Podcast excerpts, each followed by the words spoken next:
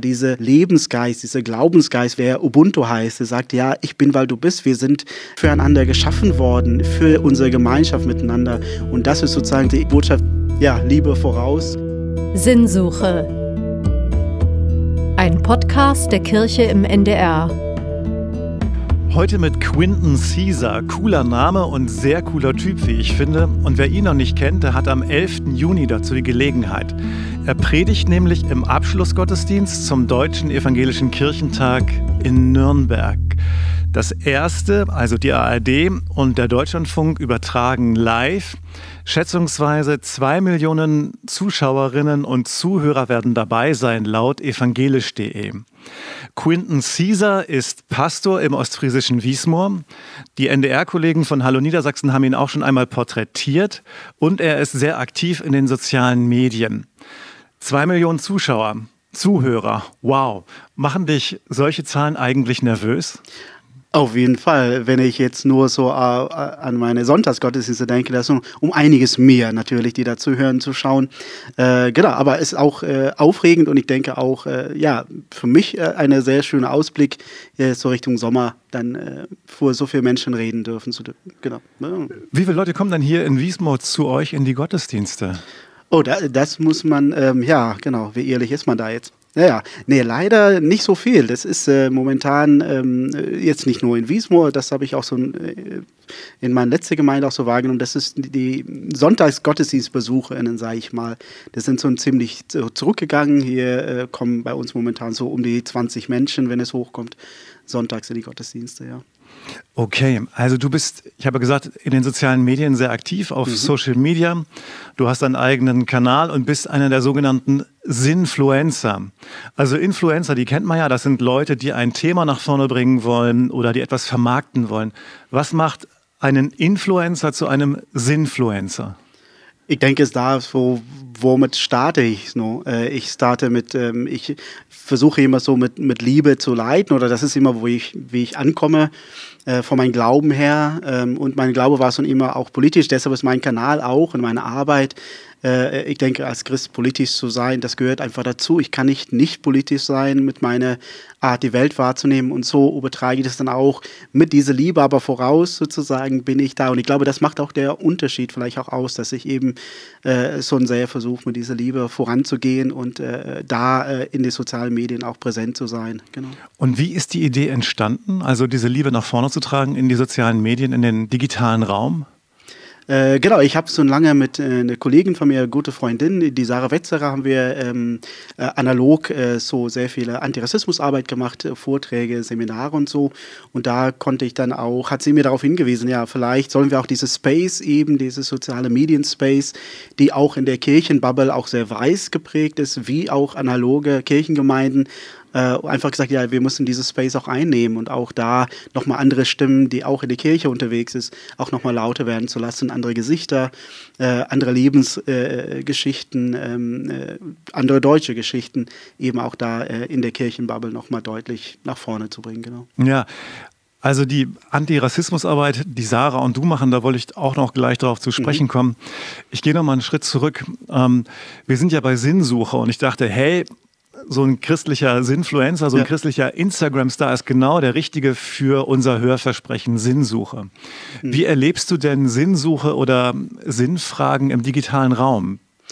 Äh, ich bin sehr, sehr überrascht worden, wie, ähm, wie schnell man auch so über Sinnfragen auch in Gespräch kommen kann über die sozialen Medien. Ich denke, da ist so eine niedrige Schwelle, die man da überbrücken muss als, äh, als äh, eine Zuschauerin oder jemand, der da eben teilnimmt oder in meinen Kanal vorbeischaut, dass man da viel äh, schneller auch über Themen zu sprechen kommt, viel schneller Seelsorgegespräche da zustande kommen, weil Menschen eben äh, erstmal sich angucken kann, wer ist das eigentlich? Äh, ist das jemand, den ich äh, auf irgendwelche Art und Weise auch vertrauen kann und sich dann auch bei mir melden, ob erstmal so Privatnachricht und dann eben aber auch an vielen Stellen auch Telefonate, die dann folgen und wo man einfach gut in Gespräch kommen kann. Genau. Woran liegt das, dass diese Kontaktaufnahme da einfacher ist? An der Distanz oder an der Anonymität oder ich glaube, in dem Fall ist die Anonymität äh, auch was ganz Positives. Denn ich glaube, man kann erstmal so anders als äh, vor Ort vielleicht auch erstmal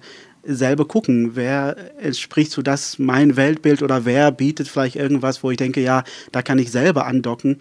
Und das ist natürlich auch sehr unterschiedlich von Person, von auch in dem Fall jetzt, in meinem Fall jetzt von Fahrpersonen her ist es sehr unterschiedlich und da ist es einfach für Menschen, die eben auch in digitale Welt unterwegs ist, können sich ein bisschen aussuchen und gucken, äh, mit wem habe ich das Gefühl, kann ich auch irgendwie connecten und äh, ich glaube, das motiviert viele Menschen dann auch über soziale Medien da auch äh, viel schneller als in analoge Welt, äh, glaube ich, äh, zu reach out und äh, mit mir in Gespräch zu kommen oder Kontakt aufzunehmen, genau.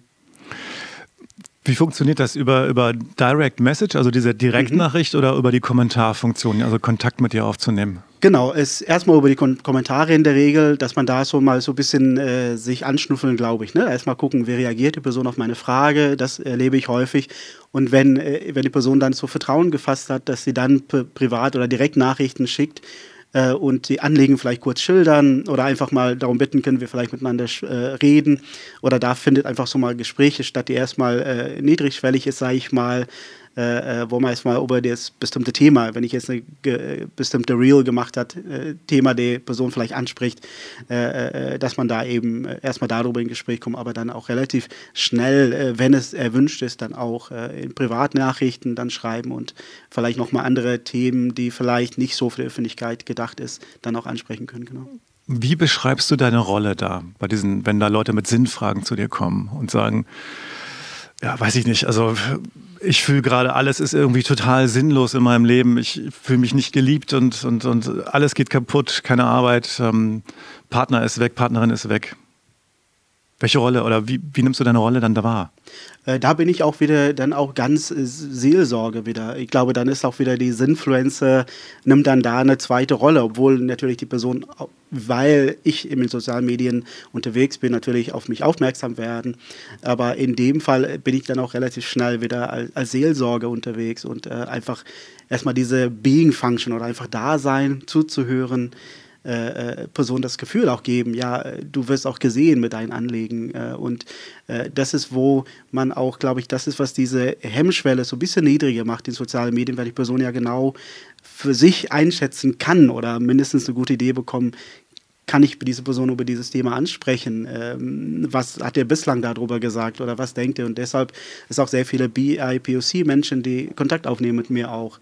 Äh, schwarze Menschen, POC-Menschen hier in Deutschland, äh, deutsche, äh, schwarze äh, Deutsche, äh, POC-Deutsche, die da Kontakt aufnehmen, weil die Erfahrung mit Kirche haben, aber eben äh, selten eine äh, schwarze Pastor zum Beispiel hatte als, äh, als Pastor in der eigenen Gemeinde. Und da ist es für die so manche Lebensrealitäten, die wir dann teilen, ist für die auch sehr viel wert und auch für mich natürlich, dass ich auch da sein kann, weil ich spüre ja auch äh, in der Kirchenlandschaft, wie weiß das sind. Und ich glaube, da ist dann so diese geteilte Lebenserfahrung ist dann auch manchmal eine, äh, eine Hürde, die dann auch nicht immer äh, viele Menschen nehmen. Genau. Ja, BOC muss man, glaube ich, BPOC muss man, glaube ich, erklären. Ja, genau. Black, Indigen, Genau, und dann People, people or Persons of Color. Genau, ja, genau, Black, Indigenous and People of Color, das ist so Selbstbezeichnung, äh, die äh, von, äh, von, äh, genau, von betroffenen Menschen äh, sozusagen gewählt worden ist, äh, weil es auch einfach viele andere Begriffe im Umlauf ist, die wir jetzt auch wieder in die, in die Nachrichten gesehen haben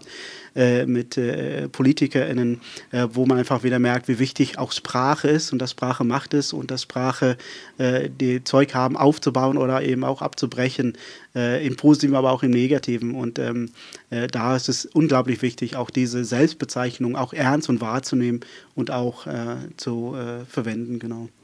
Ja, du heißt auf Instagram Pastor ja. Vanni Cup oder wie spricht man das aus? Genau, man Pastor Fanny Carp, genau. Fanny Carp. Genau. ja, ja, und du kommst, du hast eines deiner ersten Fotos, was du da gepostet hast, aus Südafrika hm. und dazu die Worte This place I call home. Hm. Eine Landschaftsaufnahme aus Südafrika mit dem Cedarberg. Hm. Erzähl uns doch mal ein bisschen über dich und dieses Zuhause das du da beschrieben hast und gezeigt hast. Genau, ja, ich äh, komme ja aus Südafrika. Äh, ich bin in Südafrika aufgewachsen. Äh, ja, so auf dem platten Land, im Prinzip nicht unähnlich wie, äh, äh, äh, wie hier in Ostfriesland. Äh, landschaftlich natürlich ganz anders. Äh, und das ist für mich diese ja, Bergen-Szenerie, die du auch da gerade von den Siederbergen beschrieben hast. Das ist für mich auch so zu Hause. Das ist auch ähm, in der Ort, wo ich aufgewachsen bin, in Saron, liegt so am Füße äh, eines Berges. Und das ist für mich, wenn ich an zu Hause denke, obwohl ich auch viele Heimaten habe. Äh, meine erste Heimat in Deutschland war Berlin. Äh, und jetzt bin ich hier, ist meine neue Heimat in Ostfriesland. Äh, und so ist Südafrika einfach auch meine andere, meine erste Heimat, sage ich mal, genau. Wie ist es denn dazu gekommen, dass du Pastor geworden bist oder dass du Theologie studiert hast? Äh, ja, weil ich äh, ganz ehrlich gesagt so, weil ich Kirche total anstrengend fand. Äh, äh nicht, das heißt? äh, ich bin äh, so reformiert aufgewachsen. Das tut jetzt nicht so großartig zur Sache, aber ich fand einfach, wir haben so eine geile Botschaft. Wir haben so eine und gleichzeitig das, was da drumherum entsteht, äh, an Strukturen, an wie wir diese Glauben miteinander leben, das ist so einengend äh, und unbefriedigend, äh, dass ich gemerkt habe, ja, da ist auch eine Chance. Ich, mein Pastor, die damals äh, mir in der Konfi Zeit gefragt habe, ob ich vielleicht daran Interesse hätten, vielleicht Pastor zu werden. Der hat mir aber auch sehr früh zum Beispiel diese Befreiungstheologische mitgegeben. Das heißt, dass zum Beispiel vor den Missionaren da kam, denn ich komme aus einem Dorf, die von äh, rheinischen Missionaren damals gegründet worden ist. Äh, ah.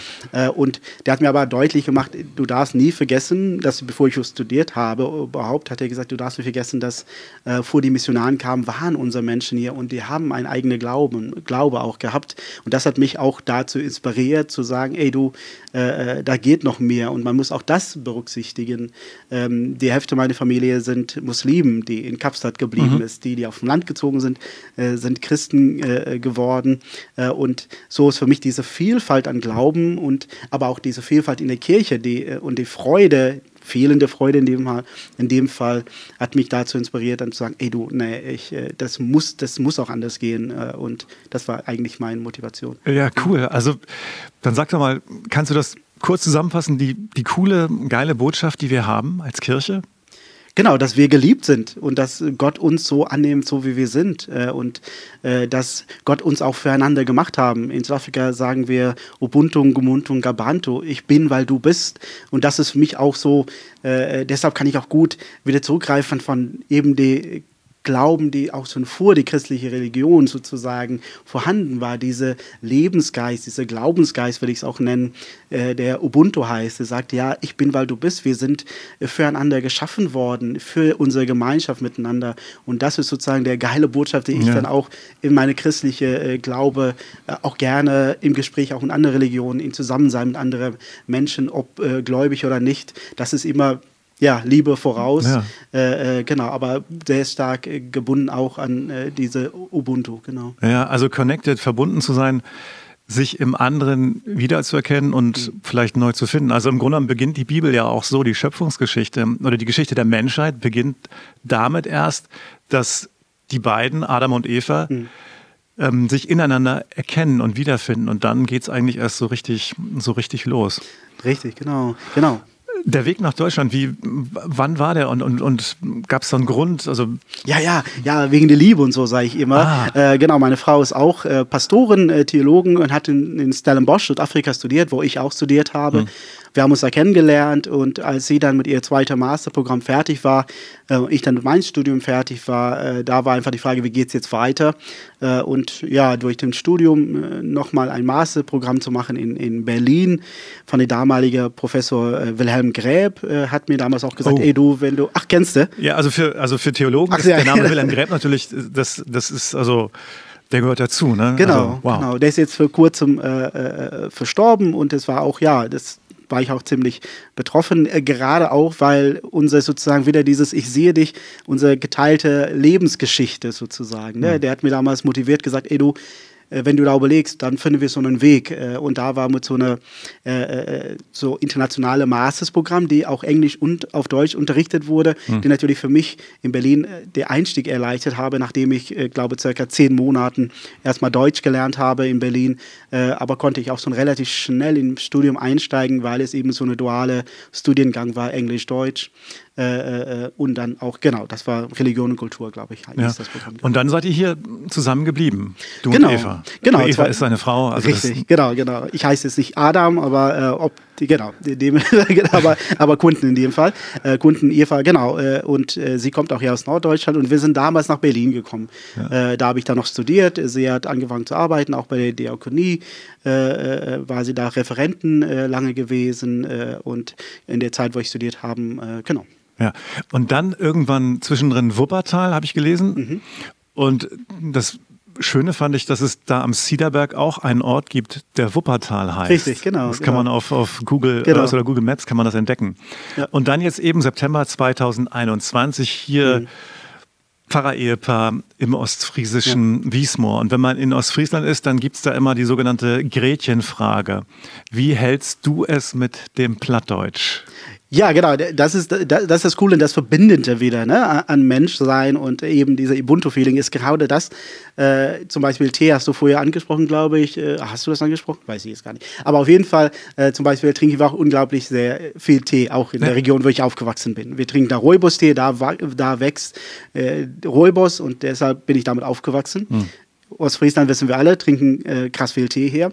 Ich glaube noch mehr als die Engländer, habe ich ja. mal irgendwo äh, Weltmeister gelesen. Tee trinken. Deswegen, genau. Äh, das heißt, das war schon mal gar nicht schlecht. Und mit äh, dem Plattdeutschen, äh, äh, da ich meine erste Muttersprache ist Afrikaans, meine zweite Englisch und, mein, und der Afrikaans ist ja so aus, der Niederland also aus dem Niederländischen entstanden. Ja äh, und hat ja sehr, sehr, starke Verbindungen mit dem Plattdeutschen. Äh, und dementsprechend ist das so ein, ein Plattdeutsch, äh, bin ich da auch äh, vom Hören her, wenn Leute langsam reden, dann kann ich auch sehr viel ah. verstehen. Und so manche Begriffe habe ich ja mittlerweile oder Redewendungen habe ich mittlerweile auch drauf. Aber genau, das ist schon ja, Sag coole Sache. Eine, eine, eine Redewendung? Uff, äh, ja, jetzt, äh, ja, wie, na, was Mut hat Mut, das ist natürlich jetzt nicht so, ja. das kennt auch viele oh, andere. genau, was Mut hat Mut, genau, das ist genau. Ich sag mal immer munter heulen. Na, was heißt das denn? Das heißt ja, also munter bleiben, ne? also so, ja. weitermachen so. Und viele sagen dann hier auch immer Alep steh, das heißt ja, ja, genau. alles in Ordnung. Richtig, genau. Und mein Lieblingswort, Stickelschwein. Ach, kenne ich nicht. Stachelschwein? Oder Nee. Könnte man denken, aber meint den Igel. Ach, ach so, Stickelschwein. Ach, lustig, ja, genau. genau. Aber genau, ach. Ist, ist total putzig. Ah ja, genau, schön. Ähm, ich habe so, wir haben so eine kleine Rubrik, die heißt mhm. Entweder oder. Mhm. Und ähm, also du hast es schon gesagt, Afrikaans, das mhm. ist deine Muttersprache. Wenn man jetzt mal sagt, Afrikaans oder Platt, wo lässt sich besser drin segnen? Das ist eine ganz coole Frage. Äh, ich, wenn ich nicht Gottesdienst feiere, dann spreche ich zum Beispiel immer das Vaterunser auf Afrikaans. Ne? Das ist ja auch so ein Gebet, den man auch, das ist auch verbindend auch wieder. Ja. Ne? Das heißt, überall auf der Welt, egal welche Sprache, wenn man als Christ unterwegs ist, dann, dann spricht man auch das Vaterunser zum Beispiel. Ne? Äh, und Magst du das mal machen oder das, den, den, den, Anfang auf Afrikaans sprechen? Ja, unser Vater, was in den Himmel ist, lad die Namen heilig fort, lad die Könige kommen. Genau. Und so kann es. Und so weiter. Oder, ist, es jetzt so? Genau. Vater, wie heißt es nochmal auf Deutsch jetzt? jetzt Vater unser im Himmel. Genau. Geheiligt werde dein Name. Genau, ja, ja. ja dann war ich doch richtig, genau. Ja. Weil ich komme ja auch manchmal durcheinander mittlerweile mit dem Deutschen und äh, Afrikanischen, der vermischt sich auch, weil der da auch krass viele Übereinstimmungen Aber ich kenne das auch bei Gottesdiensten, ähm, auch wenn man das Vater unser schon, mhm. ich glaube, zehntausende Male gesprochen hat. Ich habe immer noch mal einen Zettel vorne liegen, weil ich man auch. trotzdem irgendwie manchmal kannst du irgendwie so ein kleines Blackout haben oder ein Blackout haben und dann, äh, genau. ups, Pastor, das war da unser vergessen. Genau. Und um das zu vermeiden, habe ich da immer so einen Zettel liegen. Genau. Dann äh, Rugby, mhm. Cricket oder Fußball. Mhm. Was wär, ist dir lieber? Äh, das ist eine sehr gute Frage. Äh, ich ich habe immer Rugby und Cricket gespielt in der Schule und als Jugendliche. Deshalb ist das mir natürlich als erstes gewesen. Allerdings wurde auch Fußball in unser Dorf oder in unserer Stadt gespielt. Ist mir nicht ganz äh, fremd gewesen. Mittlerweile, weil die Jungs auch Fußball spielen und meine Tochter auch bin ich natürlich voll der Fußballfan geworden, mhm. wisst ihr auch viel mehr mittlerweile, habe ich so länger verstanden, aber jetzt noch mal viel mehr und man fiebert noch mal ganz anders mit. Äh, und das Lustige ist, was, wenn es um Fußball geht, damals fand der WM in Südafrika statt oder in Deutschland statt, da waren wir in Südafrika ja. und als wir nach Deutschland kamen, da fand der WM in Südafrika statt. Äh, das war ein bisschen nervig, haben wir es immer verpasst, wir waren immer da, wo die WM nicht war. Äh, ähm, genau, aber ja, von den drei würde ich jetzt sagen Fußball, aber wenn ich die Möglichkeit habe, Rugby zu gucken oder Cricket, dann tue ich ja. das auch. Ich war neulich in Rom und habe gesehen, dass, dass Italien auch eine große Rap-Tradition mhm. hat. Das wusste ich, wusste ich gar genau, nicht. Genau, ja. Fand ich ganz spannend.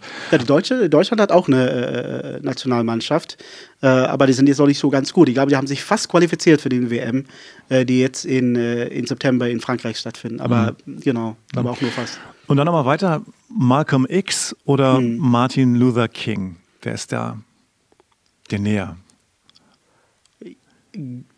Genau in die Mitte, würde ich sagen. Ja. Äh, ich glaube, die eine kann man nicht ohne das andere denken. Äh, und ich glaube, manchmal vermutet man eine, äh, was man manchmal, glaube ich, gerade in der europäische, deutsche Kontext, vermutet man ihr die, sozusagen diese knallharte, krasse Aussagen hier bei Malcolm X. und wenn man aber auch Martin Luther King Jr. genauer anschaut, dann wird man auch seine radikale Liebesaussagen, aber eben die auf diese radikale Solidarität auch ruht, das wird man auch ganz äh, deutlich und umgekehrt würde man es wahrscheinlich eher denken mit Malcolm X, aber das ist tatsächlich mhm. für mich eine ganz gute äh, Mischung von beiden und manchmal mhm. mehr Malcolm X und manchmal äh, mehr Martin mhm. Luther King Jr., je nachdem. Genau. Ja.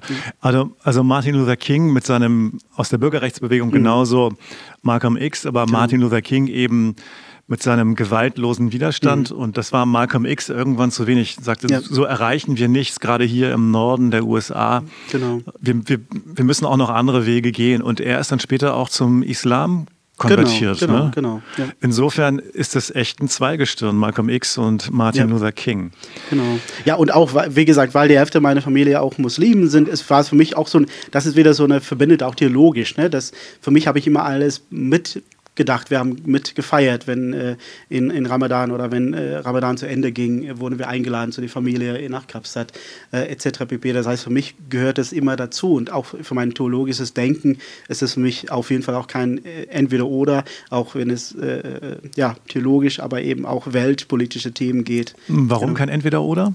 Das Weil das eine nicht ohne das andere existieren kann. Ich denke, dass man immer mit Liebe vorausgeht, aber das, ist, äh, das kann man auch von, von Malcolm X behaupten. Äh, und, und dass auch Martin Luther King aber auch ganz deutliche Worte gefunden haben und auch deutlich gesagt hat, zum Beispiel, dass die weiße Liberalen der größere Hürde für äh, für eine gerechtere oder äh, rassismusärmere äh, USA bedeutet, weil die eben auch manchmal auch dann äh, sehr schnell auch auf die Bremse treten und sagen, jetzt ist genug, ihr habt jetzt viel schon erreicht, jetzt mach mal jetzt langsam. Das hat er so aus in, in seinem Brief, äh, als er im Knast saß in, in Birmingham, äh, hat er das nochmal so deutlich aufgeschrieben. Und deshalb für mich so ein bisschen das beide. Man braucht auch diese ganz bewusste Aktivismus und für mich ist Christsein auch ein politischer Akt äh, weil wie wir in dieser Welt äh, ja sind, wie wir einander wahrnehmen oder nicht wahrnehmen, das ist immer politisch, äh, auch wenn ich eben Genau, es gibt eben in Zeiten von Ungerechtigkeit keine Neutralität und wir leben einfach in einer Zeit und ich glaube, wir leben als Menschheit noch nie in einer Zeit, wo man nicht sich verhalten musste oder nie äh, sozusagen eine auch Seite wählen musste. Wenn wir uns als Christinnen und Christen engagieren und mhm. in den öffentlichen Raum gehen, ist das auch immer, hat es auch immer eine politische Dimension. Also mhm. Glaube im stillen Kämmerlein, das mag eine Zeit lang funktionieren, aber mhm. wir wollen ja wir sollen ja Licht der Welt sein oder Salz der Erde. Und das, das heißt, wir gehören mit unserem Glauben und ja. mit unserem sozialen Engagement, das ja eigentlich sehr selbstlos geprägt ist, eben auch mitten in die Öffentlichkeit. Und dann wird es eben manchmal auch politisch. Stimmt, habe ich jetzt noch gar nicht. Da bin ich gespannt. Ich habe jetzt noch ja. eine, eine Frage, entweder oder, ob, ob, ob das funktioniert. Bob Dylan oder Sixto Rodriguez? Das ist nicht so leicht. Du kennst beide. Ja, ich kenne Bob Dylan eindeutig besser. Ja. Was wäre deine Hit von äh, Rodriguez? Sugarman. Ah ja. Mm, ja. Sugarman, don't you hurry. Also es gibt. Ja, da gab es ja so eine ganz, als du diese Geschichte befolgt hast, es gab genau. ja so neulich so eine äh, Südafrikaner, glaube ich, äh, der sich ja. auf den Weg gemacht hat nach Sugarman, ja. ne? weil, diese, weil es ja eine mega Hit in Südafrika war, obwohl äh, der das gar nicht wusste, dass sein. Äh, ähm, deshalb nur wegen dieser Geschichte würde ich Rodriguez wählen. Es gibt also einen wunderbaren Dokumentarfilm, der heißt Searching for Sugarman. Yes. Und Sixto Rodriguez wird gehandelt als der zweite Bob Dylan. Hat zwei Alben gemacht, ähm, die sind in den USA aber gefloppt. Und interessanterweise sind ein paar dieser Alben nach Südafrika gekommen und mhm. haben da für die Bürgerrechtsbewegung oder für die Anti-Apartheidsbewegung war das deren Musik. Also ja. so erzählt es der, so erzählt es der Film. Genau. Und Sixto Rodriguez der ist ein Star gewesen in, in, in Südafrika mhm. während der Apartheid, wusste davon aber ja. nichts, kein Stück. Genau. Und dann, als die Apartheid zu Ende war, sind dann zwei Fans, haben sich auf die Suche gemacht, weil es gab die Legende, er hätte sich auf offener Bühne erschossen. Mhm. Und dann reisen sie also in die USA. Ich muss jetzt auch spoilern, aber der Film, den Film zu gucken, ja.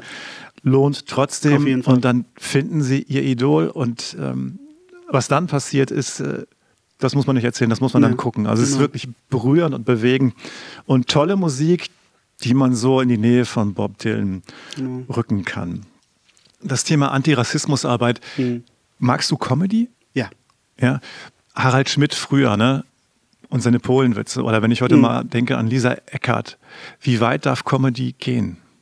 ich glaube, es wird dann, es wird da auf, sozusagen, wo die Grenzen von äh, betroffenen Personen auch äh, so überschritten wird. Ne? Das heißt, egal wie man da äh, betroffen ist, ob es jetzt äh, Sexismus, Rassismus, äh, äh Queerfeindlichkeit, Ableismus, äh, das, da ist immer Grenzen. Und ich glaube, das ist, ich, ich liebe Stand-up-Comedy.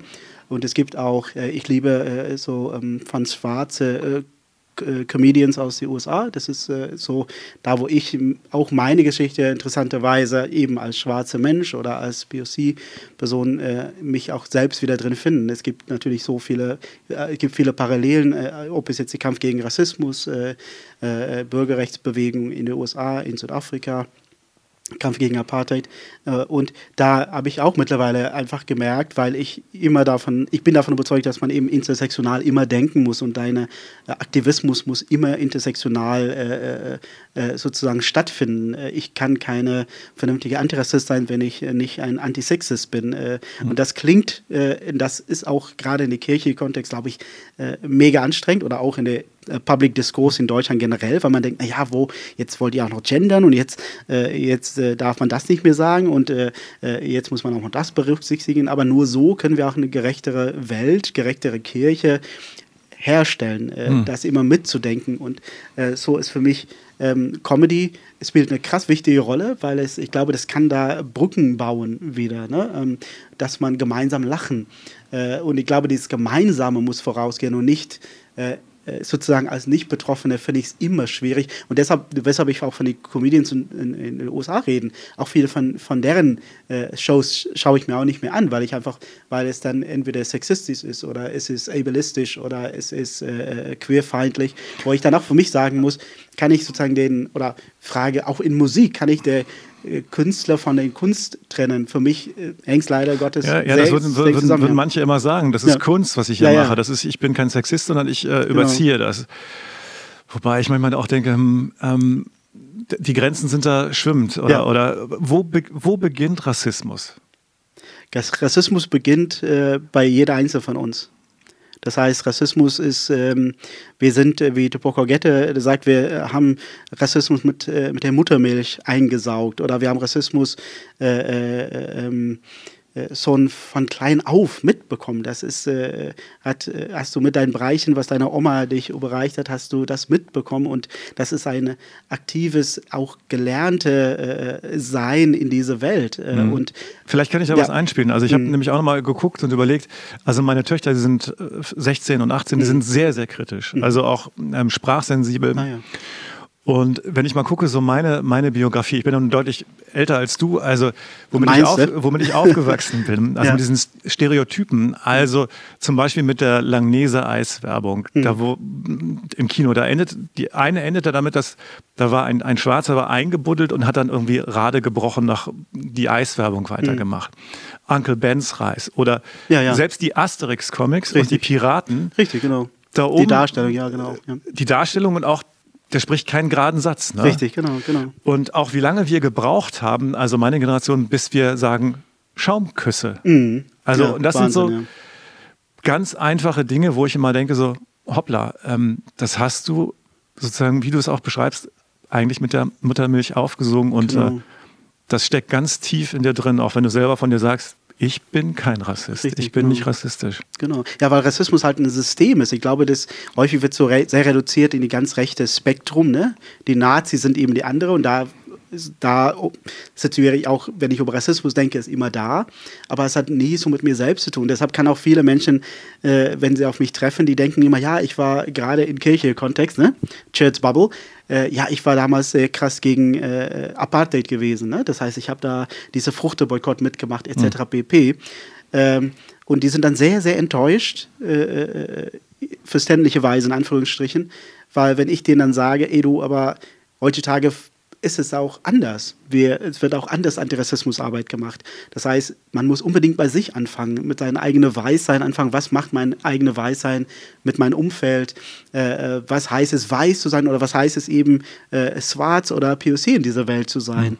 Weil es einfach sehr krass viel über äh, das Aussehen, Hautfarbe äh, bestimmt einfach krass viel. Und das ist ein Riesensystem, die über hunderte von Jahren aufgebaut worden ist und wo man äh, sehr, sehr voreilig wäre zu sagen, jetzt ist aber auch gut, jetzt mhm. wir haben uns doch alle lieb, gerade im kirchlichen Kontext, ne, dieses äh, Gott hat uns alle lieb, deshalb äh, gehören wir auch alle zu einer Familie. Nein, äh, oder Aussage, ja, ich sehe nicht Farbe. Das ist voll gefährlich, denn dann, ähm, wenn du meine Farbe auch nicht wahrnimmst, dann, äh, dann siehst du auch nicht die Struggle, die ich habe. Wenn, ich, wenn du nicht siehst, dass ich quer bin, dann wirst du auch nicht sehen, dass ich, dass Kirche auch oder eine Gesellschaft wird, wird äh, äh Querfamilien äh, und queere Personen immer noch sehr stark benachteiligt an vielen Stellen oder Menschen mit äh, internationaler Familiengeschichte. Das heißt, es ist unglaublich wichtig, dass man auch wahrnimmt, so wie wir sind mhm. und gucken, was macht äh, wenn ich auf jemanden trifft, so im Gedanken, was macht es mit mir? Ähm, was was ja. machst du denn, wenn, wenn dir Rassismus hm. begegnet? Mhm. Was machst du? Wie geht es kommt auf den Kontext an tatsächlich. Wenn ich in einem Vortrag bin, äh, gut, dann komme ich so ein, etwas gerüstet dahin. Ich bin vorbereitet. Ich kenne natürlich manche Fragen, die kommen oder äh, manche Aussagen.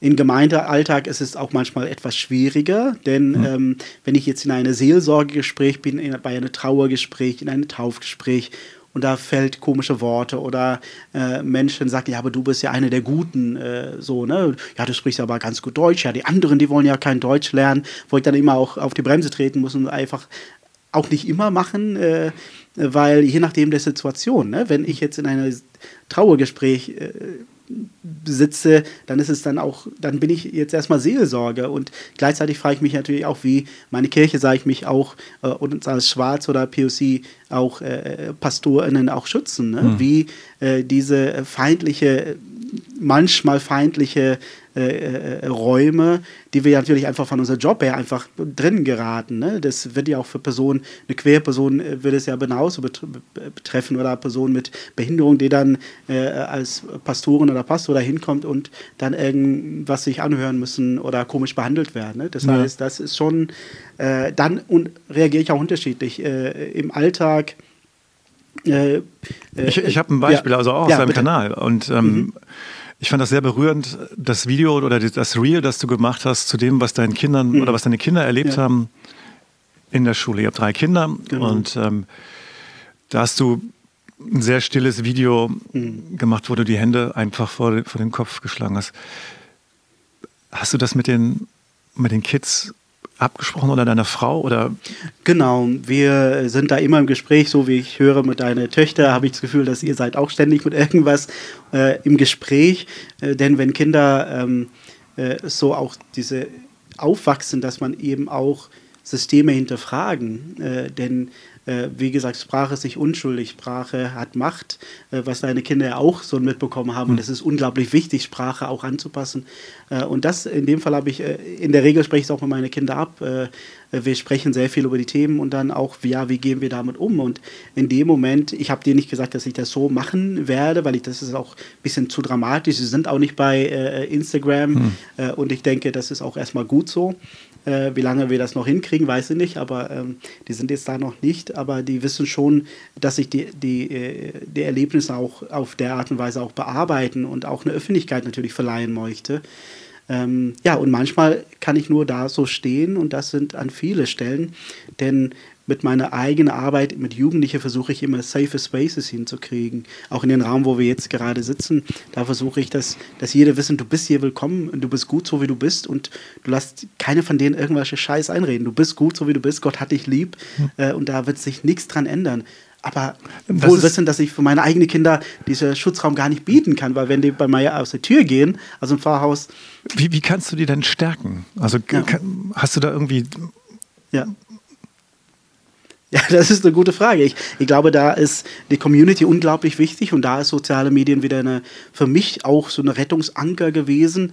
Äh, äh, in der Corona-Zeit ist ja natürlich äh, sehr in die Höhe gegangen. Da habe ich auf einmal gemerkt, ey, es gibt ja auch viele andere, auch schwarze Personen, die in der Kirche arbeiten, die Pastorinnen sind in Norddeutschland, in was weiß ich, in Süddeutschland und äh, die haben ähnliche Erfahrungen und wir konnten uns dann bei einer monatliche, die jetzt immer noch läuft, konnten wir uns äh, bei so einer Empowerment-Treffen freitagsabends einmal im Monat, treffen wir uns dann da, wo wir da wirklich einfach über uns äh, unsere Erfahrungen in, in, äh, in der Gesellschaft, aber auch eben in der Kirche uns austauschen konnten. Und das ist krass empowering. Wir hören unglaublich viel Musik zu Hause.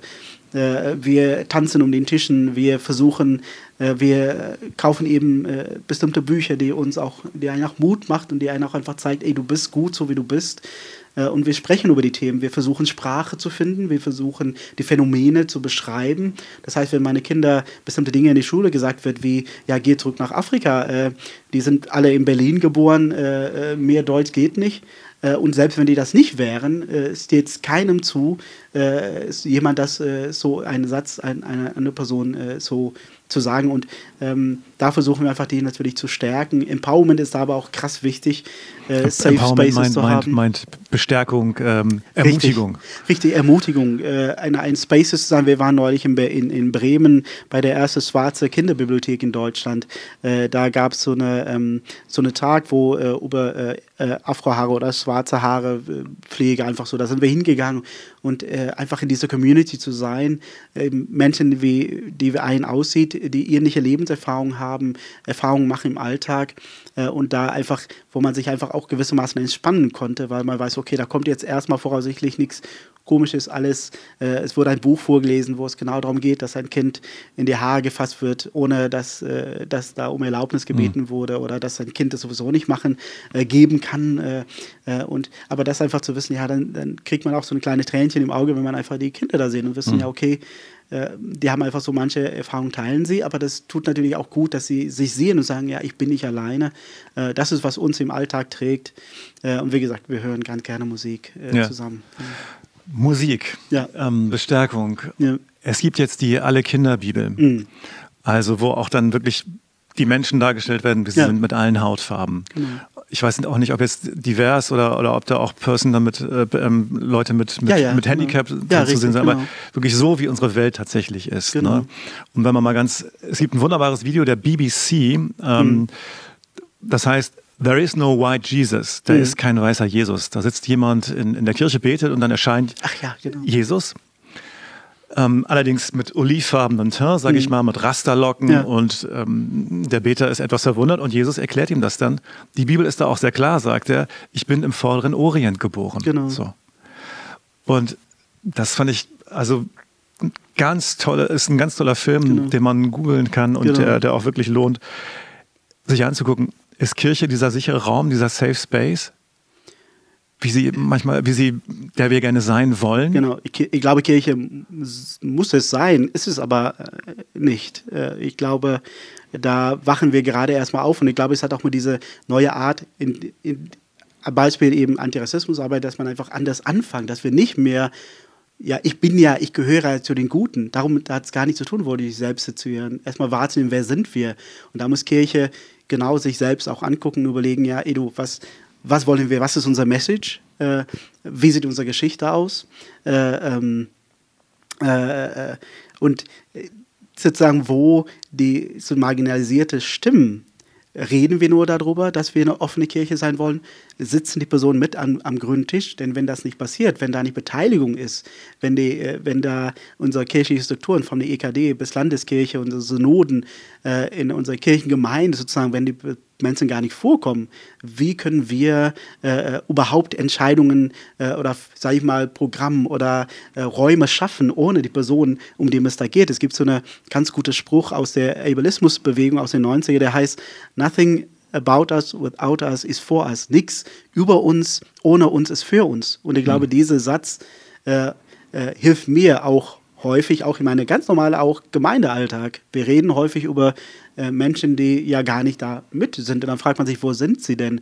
Und so geht es auch genau in der ähm, äh, äh, äh ja, Aktivismusarbeit oder wenn Kirche offener sein will, wenn Kirche sagen, wir wollen eine safe Space sein oder wir wollen safe Spaces ermöglichen, äh, denn das können wir nicht an sich als Kirche sein, aber die, die, Möglichkeiten schaffen dafür, dann müssen wir immer die Betroffenen äh, sozusagen mit am Tisch sitzen und nicht äh, äh, denken, wir denken uns jetzt ganz coole Programme aus und wir mal coole Statements, aber sozusagen auf der Boden der Tatsache in der Kirchengemeinde, in unseren Strukturen ist es noch so lilienweiß, wie es schon auch vor hunderte von Jahren war. Mhm. Ja. Also die Antirassismusarbeit ähm, sprachsensibel und geschlechtersensibel zu sein, das ist nicht nur eine Aufgabe für die ganze Gesellschaft oder für die Gesellschaft, die Politik, sondern auch mhm. eben für die Kirche. Auch da ist es noch ein weiter Weg, aber es gibt schon starke Player wie dich hier mhm. in Wiesmoor und dann eben auch Sarah Vizera. Mhm. In, Wuppert, äh, in Essen, genau. In, in, in Essen vom Weiblerhaus. Aber sie arbeitet in Wuppertal bei der VM. Genau. Ihr macht einen tollen gemeinsamen Podcast. Black and Breakfast, ähm, mhm. wo ihr da wirklich auch die Wunden aufdeckt und mhm. Wege beschreibt, wie man damit umgehen kann. Genau. Sehr empfehlenswert zu abonnieren. Mhm. Zurück mhm. zum Kirchentag, das ist ja auch ein Event für Sinnsuchende. Du bist da mhm. und wir von Sinnsuche, von unserem Podcast, wir sind auch vor Ort und zwar am 10. Juli am 10. Juni um 11 Uhr in der Stadthalle Fürth mhm. mit zwei wirklich tollen Gästen, mit Theresa Brückner, Kollegin, jo. eine der ersten oder Sinfluencerin ja. ja. überhaupt, ganz tolle Frau. Und dann Erik Flügge, ein ganz toller Autor, der auch ein Buch geschrieben hat, Die Kirche verreckt in ihrer Sprache. Mhm. Die beiden sind da und dann meine Kollegin Susanne Richter und Radiopastor Marco Vogt. Ähm, kommt alle am 10. Juni, 11 Uhr in die Stadthalle Fürth auf dem Kirchentag zu Sinnsuche. Ja. Wie hast du eigentlich davon erfahren, dass du predigst auf dem Kirchentag. Genau, erstmal zu Fürth. Ich bin auch in Fürth dabei. Ah. Äh, äh, das heißt, mit, ich bin mit in der Organisation auch für das, was da in Fürth stattfindet. Ja. Ist ja Fürth und äh, Nürnberg, aber in Fürth ist auf jeden Fall, muss man unbedingt hin. Super. Äh, genau, äh, da ist auch Heat-Netzwerk wird da angesiedelt sein. Das heißt auch gerade diese digitale das Teil die, von. Das sind die christlichen evangelischen Podcasterinnen und Podcaster, digitale Kirche, richtig, die genau. haben ein Netzwerk. Genau, und die sind auch da in Fürth. Insofern unbedingt in der Stadthalle, glaube ich, ist das. Ähm, genau, sorry, deine Frage nochmal habe ich jetzt. Meine Frage war, wie hast du davon erfahren, dass du predigst beim Kirchentag? Äh, ja, so kryptische Botschaften, äh, die äh, ich mal so bekommen habe, äh, die gesagt habe, ja, irgendwer meldet sich wahrscheinlich jetzt demnächst mal bei dir. Äh, ich, weil ich so in einer Projektleitung mitgearbeitet habe am Kirchentag, bin ich einfach davon ausgegangen, okay, es hat damit zu tun, vielleicht noch mal ein Podium äh, oder irgendwas mitmachen äh, und dann eben äh, an den Montag äh, Arndt Schomerus oder genau, ne, äh, der Kirchentagspastor, äh, genau, der hat dann äh, sich ähm, ja, haben wir uns dann live bei Black and Breakfast, hatte mir dann gefragt, ob ich. Also live im Podcast. Genau. Kommt er dazu und dann haut er das raus. Richtig, genau. Ich bin so ein bisschen, ich war dann bis dahin verdächtig gewesen. Ne? Als ja. ich jetzt höre, ja, der Kirchentagspastor, da konnte ich mir natürlich schon äh, einiges dabei denken, ja. äh, dass es jetzt nicht nur um die Projektleitung oder PL-Arbeit okay. geht. Deshalb war ich nicht ganz unvorbereitet. Äh, und ich, es war aber auch sehr schön bei Black and Breakfast, das ist unser montags um neun, sind wir immer bei Instagram, gehen wir live oder versuchen wir immer live zu gehen. Ich, Sarah, Becky und Thea ähm, mit unserem Format Black and Breakfast und da ist er dann live dazugekommen und äh, hat dann gefragt, ob ich mir das ja, vorstellen kann. Musstest du lange überlegen? Jein, äh, ich denke, das ist einfach eine, eine richtig äh, geile Chance. Äh, ich ähm, äh, und auch eine mega ähm, ja, Privileg auch wieder. Ne? Da nehme ich auch mein Privileg auch in dem Fall als, als Pastor, dass ich, dass es auch möglich ist für mich, das dann da so zu machen. Ich glaube, predigt nicht nur Pastoren, soweit ich weiß. Ich kenne mir da jetzt mit Kirchentagshistorie nicht so ganz gut aus, aber ich vermute, dass es nicht unbedingt nur Pastorinnen sind. Ich weiß nicht, vielleicht äh, trete ich jetzt da in eine äh, Pfütze damit, aber äh, vielleicht ändert sich das ja da auch. Ähm, aber ähm, Du bist übrigens der, der dritte oder mhm. Niedersachse, Niedersächsin, der auf dem Kirchentag, die auf dem Kirchentag die Abschlusspredigt hält. Und ich glaube, so die zweite aus Ostfriesland, nicht? Ja, genau. Du bist, genau. Der zweite aus Ostfriesland. Also die erste war, war Nora Steen 2015. Da war sie noch in Hildesheim Pastorin. Jetzt ist sie ja in der Nordkirche. Dann 2019, wenn ich richtig gezählt habe, war es Sandra Bilz. Richtig, genau. Und Sandra hat, hat was ganz Fantastisches gemacht. Sie hat, ihr ist es nämlich gelungen, einen Satz zu prägen Mhm. auf diesem Kirchentag und auf der Abschlusspredigt. Genau. Zu sagen, man lässt keine Menschen ertrinken. Punkt. Punkt. Mega. Was hast du dir vorgenommen für deine Predigt? Äh, ja, geil. Erstmal diese, äh, ja, dieser sehr prägende Satz und äh, ich denke, das war auch so, das war auch so ein Wort für unsere Zeit. Ne? Und ähm, äh, da bin ich tatsächlich, äh, Predigt steht schon halbwegs, äh, aber ich könnte jetzt noch nicht sagen, dass ich jetzt diese äh, eine Satz oder ich habe viele Aussagen, vielleicht so ein bisschen von das, was wir heute jetzt auch so besprochen haben, ne? mit Liebe voraus, so in der Richtung Gerechtigkeit, äh, Liebe, aber ich habe da jetzt noch nicht so ganz äh, diese eine Satz, wo ich sage, okay, das ist Ja. sozusagen, das wird der Highlight für mich persönlich. Ob wehe das jetzt sozusagen ankommt, das kann ich jetzt noch nicht so sagen. Ähm, aber ich bin kurz davor, Sätze, Ideen zu formulieren, wo ich denke, okay, das, wenn, man, man versucht ja immer, ne, wenn man in Gespräch gehen, aber auch beim Predigen ist immer für mich so, oder wenn ich was von die Konfis machen, was ist der eine Satz oder die drei Dinge, was sie verstehen müssen, ne? äh, nach der Konfizeit oder so. Und daran arbeite ich ganz hart, dass ich hoffentlich sowas finde, wo mindestens Menschen sagen kann, ey du, ja, äh, das nehme ich mit und damit kann ich was anfangen. Ja. Okay, es ist Mittagszeit hier in Wiesmoor und da läuten in Ostfriesland die Glocken. Ja. Wir machen aber weiter. Ich habe dir noch was mitgebracht. Und zwar habe ich lange überlegt, was, was schenke ich dir? Bei Sinnsuche machen wir das häufig, dass wir ein kleines Präsent dabei haben. Und ich habe dir mitgebracht eine kleine Figur, eine Statuette von Christophorus. Da handelt es sich um die Replik eines Fundes, den man da gemacht hat in Ilo. Ilo war früher ein ganz bedeutendes Kloster und Christophorus ist der Patron für die Reisenden, im Grunde genommen für die Sinnsuchen. Kennst du die Geschichte? Ja. Ja, Genau. Also Christophorus war ein Riese, hieß eigentlich erstmal Orpheus und wollte dem größten Herrn der Welt dienen und hat dann erst einem König gedient.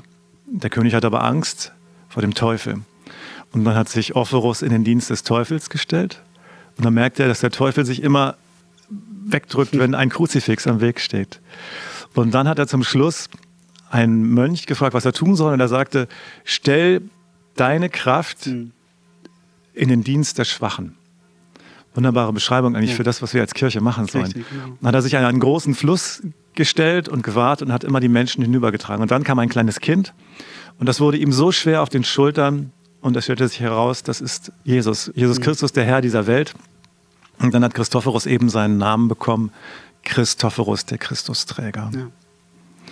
Also vielen Dank für das Gespräch. Genau. Ganz viel Segen für deine Arbeit im digitalen Raum als Pastor Vanikap, für die Antirassismusarbeit, natürlich auch für den Kirchentag und hier in Wiesmoor für dich und deine Familie.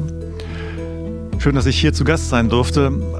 Hast du irgendwie ein Segenswort auf Afrikaans, was du zum Schluss sagen kannst? ist tatsächlich nicht auf, auf Afrikaans, ist tatsächlich auf Englisch. Das ist so eine, äh, eine meiner geistlichen Väter in Stellenbosch hat immer gesagt, äh, ja, I will see you in the garden. Ich werde dich im Garten sehen und das kann man sehr vielfältig auslegen, was dann dieser Garten repräsentiert. Aber es ist immer so seine Reisesegen gewesen. I will see you in the garden. Okay, vielen Dank. Beim nächsten Mal machen dann meine KollegInnen weiter mit Sinnsuche mit ihren Gästen, Radiopastorin Susanne Richter oder Radiopastor Marco Vogt. Ich bin Radiopastor Oliver Vorwald, zu hören auf NDR1 Niedersachsen und hier eben bei Sinnsuche. Vielen Dank an Detlef Splitt, das ist der Podfaser, der diese Folge abmischt und produziert. Auf Wiedersehen und bleiben Sie alle behütet. Oder bleibt alle behütet.